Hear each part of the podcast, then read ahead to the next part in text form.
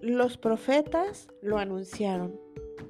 Juan sabía que la espera terminó y que aquel al que él anuncia está tan cerquita.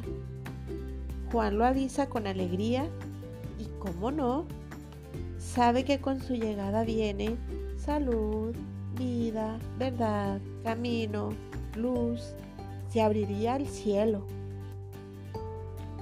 Jesús nos enseñará y dirá cómo llegar a Dios Padre, sabiendo que es un Dios cercano y cariñoso.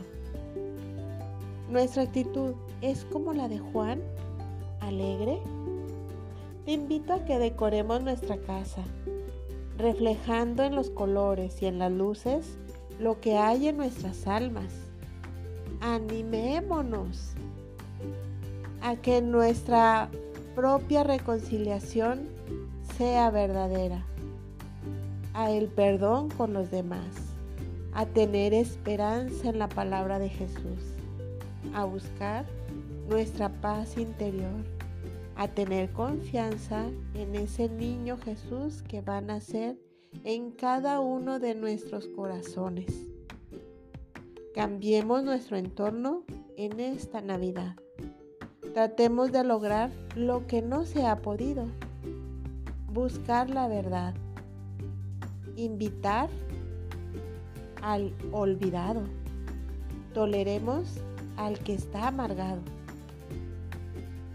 Porque si no hay algún cambio en este adviento, quiere decir que no estamos preparando el camino. ¿Verdad que si puedes? Vamos, sí podemos, tú y yo, hacer el cambio y el camino mejor.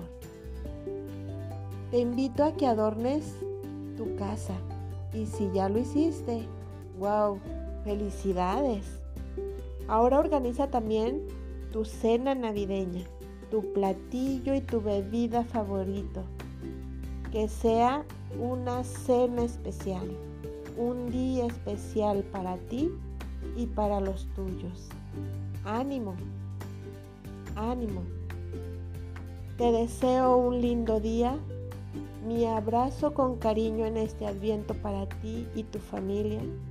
Bendiciones, tu amiga Alicia.